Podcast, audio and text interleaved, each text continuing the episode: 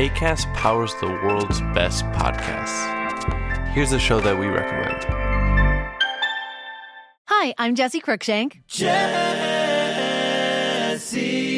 Cruikshank. I host the number one comedy podcast called Phone a Friend. Girl, let's phone a friend. Not only do I break down the biggest stories in pop culture with guests like Dan Levy and members of InSync, I do it with my own personal boy band singing jingles throughout because it's my show. It's your show, girl. New episodes of Phone a Friend Yeah. drop Thursdays wherever you get your podcasts. So work it, girl. Yeah, work it. Okay, that's enough. ACAST helps creators launch, grow, and monetize their podcasts everywhere. ACAST.com. Chers auditeurs, bonjour. Bienvenue dans la saison 2 d'été de Comme d'Archie, le podcast qui vous ouvre les portes du monde fascinant de l'architecture. Pour les nouveaux venus, je me présente. Je suis Anne-Charlotte de Ponte, docteur en histoire de l'architecture, auteur publié, dirigeante d'une agence de communication et de développement basée à Paris, en France, et dédiée à l'architecture. Retrouvons-nous du 5 juillet à la fin août, deux fois par semaine, en français le lundi, en anglais le mercredi. Nous attaquerons la saison 3 dès la rentrée de septembre. Pour vous offrir le meilleur, Julien Rebourg, ingénieur son, est aux commandes techniques du podcast.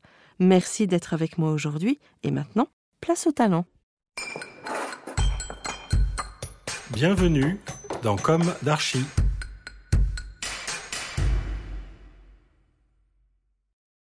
Bonjour chers auditeurs, bienvenue dans le premier épisode de notre série d'été Comme d'Archie, consacrée cette fois-ci à la couleur avec une mise en perspective architecturale bien entendu. Pour des architectes, quoi de plus naturel que de commencer par le noir? Le noir, pour ceux qui ne le savent pas, est la couleur privilégiée des architectes pour se vêtir. De plus, lorsque j'étais aux beaux-arts, on m'enseignait que le noir n'était pas une couleur. Qu'en pensez-vous, monsieur Soulage? Quoi qu'il en soit, nous partons quelque part du néant pour aller vers la couleur tout l'été. Plongeons-nous maintenant dans cet épisode qui a été écrit par Esther. Vous savez, Esther qui prête sa voix au Comme d'Archie en anglais. Aujourd'hui, notre héritage moderne nous fait souvent considérer la couleur comme un ornement moins digne que la forme pure, que les volumes sous la lumière. Mais ça n'a pas toujours été le cas. D'ailleurs, Le Corbusier lui-même usait des couleurs pour sculpter ses architectures comme ses peintures. Nous le verrons dans l'épisode sur le blanc. Pour commencer, rappelons que la couleur est d'abord un fait de société. Il n'y a pas de vérité transculturelle de la couleur. Comme l'explique Michel Pastoureau dans son livre intitulé Bleu, Histoire d'une couleur. Par exemple, si l'Occident moderne associe le noir à la mort, la peur, l'austérité, il l'associe aussi à l'élégance et à la modernité. Les intérieurs noirs et blancs ne sont-ils pas communément estampillés chic? En Chine, selon la théorie des cinq éléments, le noir correspond à l'eau, le feu est rouge, le métal est blanc, le bois est vert et la terre est jaune. En revanche, dans le livre des mutations Yi Ping, le noir est la couleur des cieux. En ancienne Égypte, le limon noir du Nil est le renouvellement. Il fertilise la terre et promet de bonnes récoltes. Il donne à l'Égypte son nom antique Kémet, qui signifie terre noire. Ainsi, chaque couleur, sa valeur et sa différenciation des autres couleurs varient autant dans le temps que dans l'espace. En architecture, le noir est certes souvent représenté dans nos garde-robes, mais il est aussi présent dans nos bâtiments pour ses valeurs symboliques, visuelles et même énergétiques. On pense notamment aux structures noires de Mies van der. L'architecte allemand est né en 1886 et mort en 1969. Il dirigea l'école du Bauhaus de 1930 à sa fermeture par les nazis en 1933 avant d'émigrer aux États-Unis. Il théorisa ce qu'il appelle l'architecture de peau et d'os en dissociant l'enveloppe des murs rideaux en verre, de la structure en acier souvent noir. Il créa ainsi une structure claire, des espaces libérés, lumineux, modulables. Le noir, ou tout du moins le sombre, se retrouve aussi dans le système de murs-trombes. Ce principe de chauffage passif a été inventé par Félix Trombe et réalisé par l'architecte Jacques Michel dans les années 1960. Il consiste à placer un vitrage extérieur devant un mur sombre. Ceci provoque un effet de serre qui chauffe la lame d'air entre la vitre et le mur. Pour faire circuler cet air chaud dans la pièce, on pratique des ouvertures en partie basse et haute du mur. De plus, le mur sombre stocke également les calories, la chaleur, et les restitue plus tard dans la pièce. En saison chaude, un pare-soleil permet d'empêcher l'échauffement et d'éviter un effet de serre indésirable. En ville, le noir a surtout été associé au charbon et à la suie qui ont lentement recouvert les cités de la révolution industrielle. Mais il a été aussi brillamment utilisé pour le American Radiator Building de Raymond Hood et Jean-André Fouliou. Ce gratte-ciel a été réalisé en style art déco et gothique en 1924. Il se situe à New York City l'architecte Raymond Hood était devenu célèbre en 1922 après avoir remporté un appel d'offres pour dessiner le siège du Chicago Tribune, la Tribune Tower. Un des projets de cette compétition inspira la structure du American Radiator Building. Raymond Hood était connu pour son peu d'appréciation pour les façades des gratte-ciel de son époque. La vogue était au vert et maçonnerie très contrastée. Le American Radiator Building n'est pas contrasté. Il est noir, entièrement noir, si ce n'est quelques briques dorées. Le bâtiment fait 103 mètres de haut pour 23 étages. Presque 90% des bureaux sont à moins de 7,60 mètres d'une fenêtre. L'espace central est occupé par les cages d'ascenseurs. Aussi, les étages ne font que 520 mètres carrés de plancher.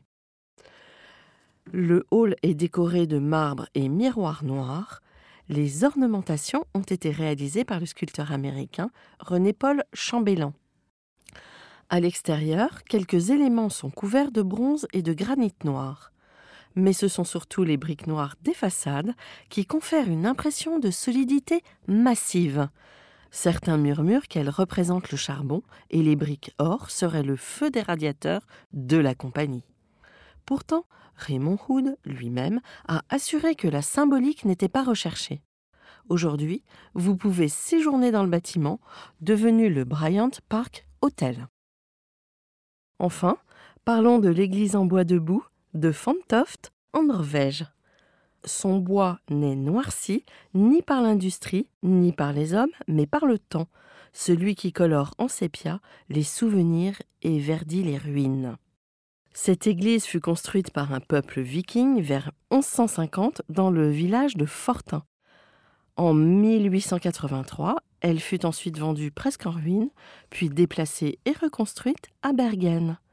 En 1992, elle fut détruite dans un incendie et reconstruite cinq ans plus tard.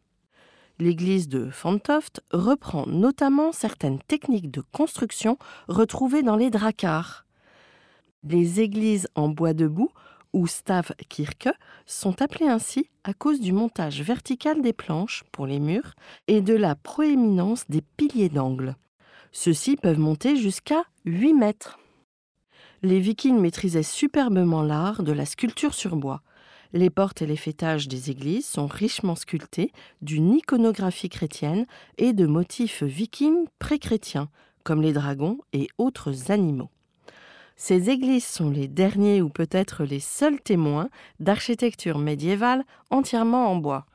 On suppose qu'il y en avait près de 2000 en Europe, dont 28 subsistent en Norvège. Chers auditeurs, merci pour votre écoute et à bientôt dans un nouveau Comme d'Archie.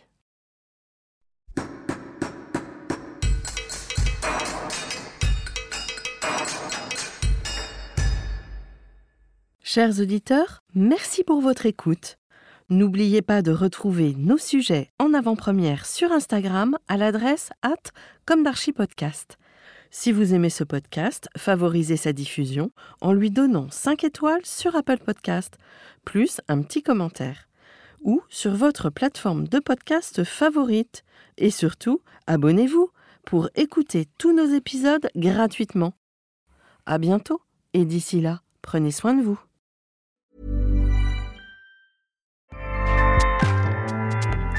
Powers the world's best podcasts. Here's a show that we recommend.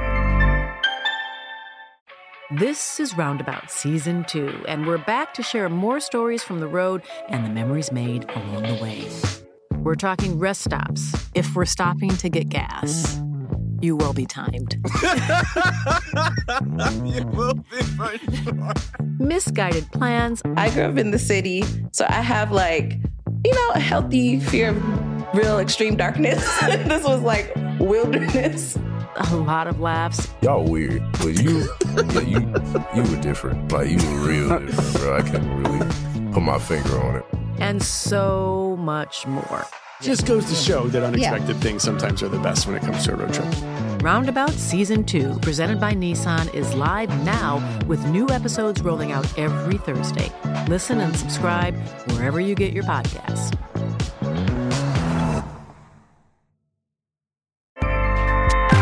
ACAST helps creators launch, grow, and monetize their podcasts everywhere.